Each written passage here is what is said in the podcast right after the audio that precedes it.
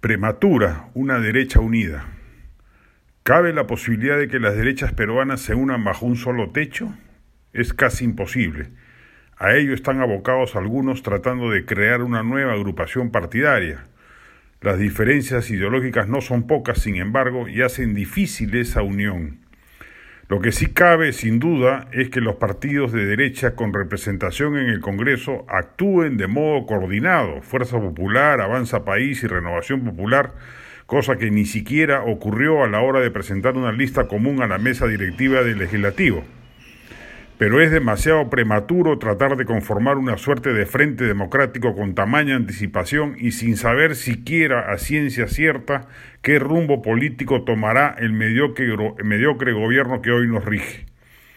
Claramente, si Castillo decide no seguir el camino de la moderación programática, mantiene su alianza con Cerrón y el Moadef y además hace cuestión de Estado el despliegue de una asamblea constituyente, la unidad ya no solo debe incorporar a la derecha, sino también al centro. Ya estaríamos en otro escenario.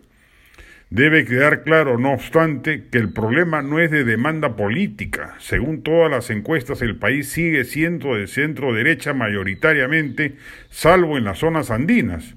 Y si Castillo está sentado en Palacio es por el voto antiqueiquista, antifujimorista y anti-establishment que la pandemia atizó.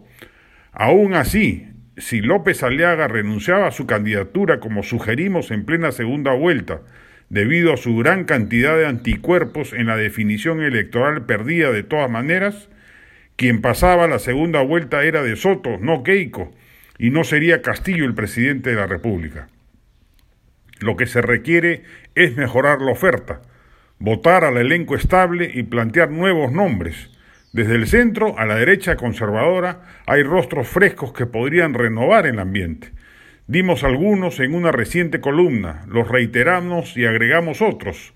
En el centro, Salvador del Solar, Flor Pablo, Marianela Ledesma, Jorge Nieto, Alberto de Belaunde, Richard Acuña, Carolina Lizárraga.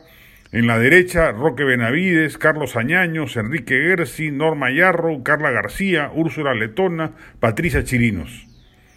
Cinco años de izquierda mediocre e incompetente, como parece tendremos, menguará las posibilidades de candidatos como Antauro Mala o Indira Wilca, que son los que se asoman en ese segmento ideológico. El 2026, si no antes, será ocasión de la centro derecha de recuperar el país y volverlo a enrumbar a la senda del desarrollo y la democracia plena.